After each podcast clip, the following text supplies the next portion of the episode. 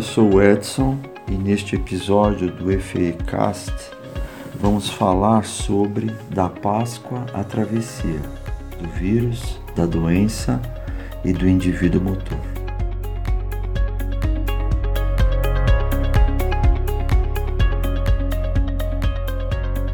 Sou docente professor titular da Escola de Educação Física e Esporte da Universidade de São Paulo.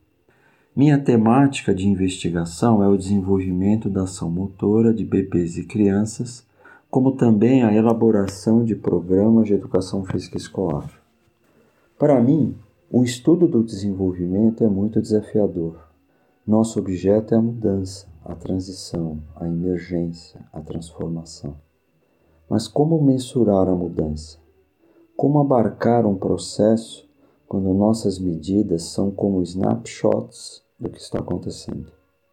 Desenvolvimento, num certo sentido, é sinônimo da vida. Viver implica em mudança, mesmo quando a aparência é de permanência. Os próprios estados de permanência que garantem a integridade do nosso viver são marcados por mudanças microscópicas, ajustes no meio interno, na calibragem dos sentidos, tudo para que a constância se alie à inconsistência do viver. Esse é o desafio de quem estuda o desenvolvimento, pois não só mudança e transição entram no campo da pesquisa, mas também a constância e a permanência, faces da mesma moeda chamada estabilidade. A Páscoa é uma festa religiosa de tradição judaico-cristã que versa sobre uma das tantas facetas da vida como desenvolvimento. Da vida que implica instabilidade, mas também e sobretudo transição. A Páscoa é uma palavra de origem hebraica que significa passagem, passar além. E nessa passagem não se passa incólume. Ela é um período de provação. Simbólica e concretamente, Vivemos nesses dias a passagem, a provação, a travessia. A vida, de certa forma, é feita de Páscoas, algumas magníficas e marcantes, alegres, outras tenebrosas, difíceis, tristes. Mas o importante é que toda passagem, toda travessia enseja um aprendizado no processo e no resultado. A travessia demanda que se descubra caminhos, bem como os meios para caminhar. A travessia se marca como tal quando os caminhos e os meios usuais não dão conta do que enseja o momento. Não conseguem fazer frente às demandas da passagem que se põe adiante. É preciso explorar e descobrir novos caminhos, novos meios, novas soluções não se sai incólume da travessia, porque dela sempre resulta um aprendizado. São lições que tiramos do processo, soluções que guardamos na algibeira, para, quiçá, não enfrentarmos uma nova travessia de mãos vazias. O encontro com o famigerado vírus é algo que todos preferem evitar. Alguns, se não muito, muitos, têm preferido ignorá-lo. Outros, ciosos das agruras que esse rendezvous pode encerrar, tomam todos os cuidados para, caso ocorra o encontro, estejam preparados para lhe dar uma resposta à altura. A travessia, a passagem, a Páscoa desse encontro caracteriza o que se chama de doença. Mas o que é doença? Doença é uma passagem, que é adaptação, é um processo interno de resposta a algo que vem de fora para aviltar a integridade orgânica. Leônidas Egenberg, professor de filosofia e lógica, dedicou-se ao estudo filosófico da doença. Egenberg conduziu uma pesquisa conceitual do termo doença e nos revela a dificuldade do termo ainda hoje. Apesar disso, a descrição do percurso conceitual e teórico que ele traça da doença é por demais interessante para o momento em que vivemos. Em suas concepções mais primitivas, a doença era um mal que acometia a pessoa. A origem vinha de forças externas e sobrenaturais, forças das trevas. Já na antiguidade, com os filósofos da natureza da Grécia, a doença deixa de ter causas sobrenaturais e malignas para ser resultado de agentes naturais. O conceito de doença começa a ganhar novos contornos a partir dos séculos XVIII, XVII e XVIII. Embora ainda flertassem com o papel da alma na regulação dos processos naturais, daí a noção do vitalismo como faísca que dá vida à matéria, os médicos desse período já buscavam mostrar o processo da doença associado a alterações anatômicas e fisiológicas. Todavia, é no século XIX que se dá o grande salto. As inteléquias e o vitalismo vão sendo postos de lado. A biologia deixa de ser uma atividade de classificação e descrição de seres vivos para desenvolver em estudos sistemáticos anatômicos, embriológicos, histológicos e fisiológicos. Aos poucos, esses ramos da biologia se aliam à medicina. É conhecida a saga do médico obstetra húngaro Semmelweis, que viveu na primeira metade do século XIX sobre o Império Austro-Húngaro e desempenhou papel importante na descoberta da causa da febre pós-parto, que levava a altos índices de mortalidade das mulheres que davam luz naquela época. O então jovem Semmelweis aliou a observação sagaz com um enorme senso de responsabilidade social a um método científico para mostrar que a febre puerperal não era resultado de um ar ruim, de um ar ruim, visão hegemônica da época sobre a transmissão de doenças conhecida como miasma. Com o exame detido de cada caso e das tendências de propagação da febre, Semmelweis formulou hipóteses com possíveis elementos causadores e foi testando um a um para concluir que a fonte de transmissão era, na verdade, a falta de higiene falta de higiene daqueles que tinham direto contato com a parturiente durante o trabalho de parto. A solução? Higienizar as mãos toda vez que houvesse contato com a paciente. Zelar para que a roupa da paciente e dos leitos fossem igualmente limpas. Qualquer semelhança com os cuidados que hoje tanto ouvimos não é mera coincidência.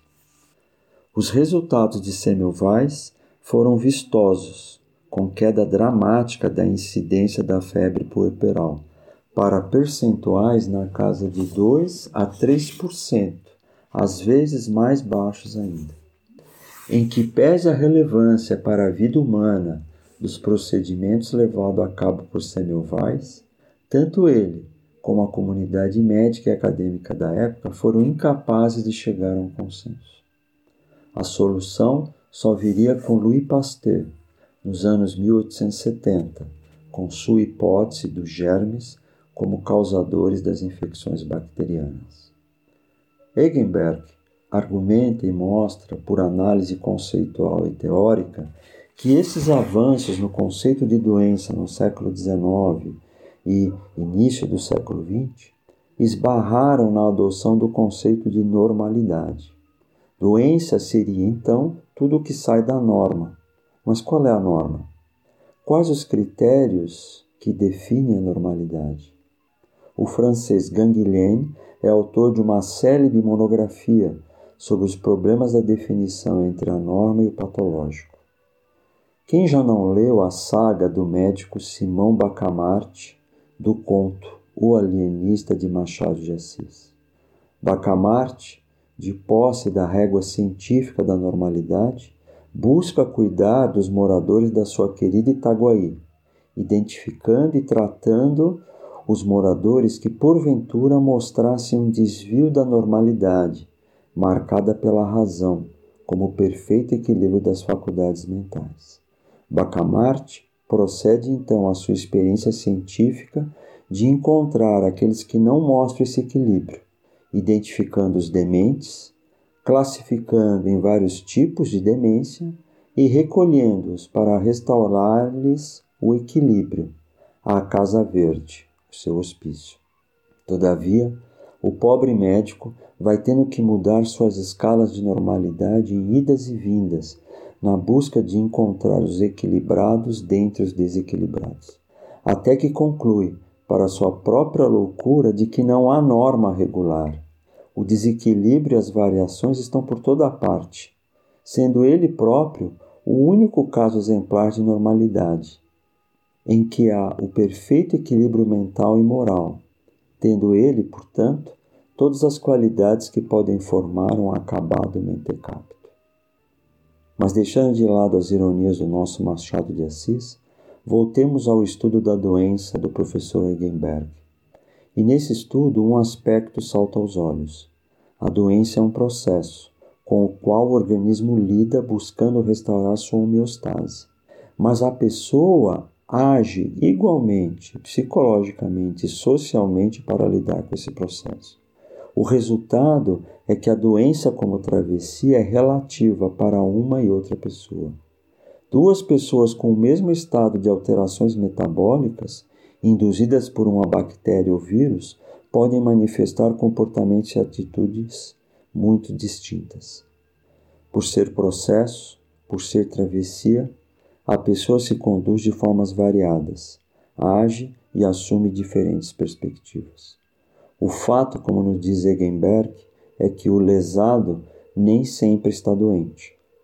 Seu organismo, a própria pessoa, pode, na sua trajetória de vida, lidar com a alteração de formas muito distintas. Outra pessoa pode reagir à lesão concluindo que ela deve estar doente. O fato é que pessoas que passam pela experiência da doença, principalmente doenças com alto grau de letalidade, sobre, e sobrevivem a ela, costumam adquirir uma sabedoria rara, uma outra mirada para a própria vida. Alguns dizem: nasci de novo. Na verdade, ele ou ela não nasce de novo porque deixou de morrer, mas porque vê o mundo com outros parâmetros e assim vê de fato outro mundo. Nascer de novo acrescenta, acrescenta outra data à do nosso nascimento. A passagem, a travessia por, a, por uma doença, nos muda a certidão de nascimento. Aliás, será mesmo o nosso nascimento a data que consta do nosso RG? Todos consideram que essa data é aquela em que fomos postos a lume no parto. Mas quem já assistiu uma aula de desenvolvimento humano ou leu um livro dessa área, vai se dar conta de que talvez a data devesse ser outra. Tecnicamente, o nosso nascimento se dá na concepção, no encontro fortuito de um dentre milhões de espermatozoides com um único óvulo da possível alma gêmea. É nesse momento, no milagre da formação do embrião, que nascemos. Mas também se pode dizer que o nascimento ocorre quando se dá nome à criatura concebida. Isso coloca a data tanto antes como depois do parto. Como sabemos pela história da infância, até a Idade Média era a prática comum dar-se nome à criança apenas quando ela completava sete anos de idade. Isso ocorria devido ao alto índice de mortalidade infantil. Os sete anos seriam um momento mais confiável para dizer que aquela criatura tinha vingado. No Velho Testamento, no livro do Gênesis, há uma passagem em que Deus confia a Adão todas as criaturas por ele criadas. Deus pede a Adão que cuide delas, dando nome a cada uma. Dar nome é dar identidade a alguém, a uma pessoa. A pessoa com o um nome passa a existir. Entretanto, talvez haja ainda outro nascimento. Refiro-me ao que Sir Charles Sherrington, grande neurofisiologista da passagem do início do século XX, denominou do nascimento do indivíduo motor. Esse nascimento se dá na passagem do movimento à ação.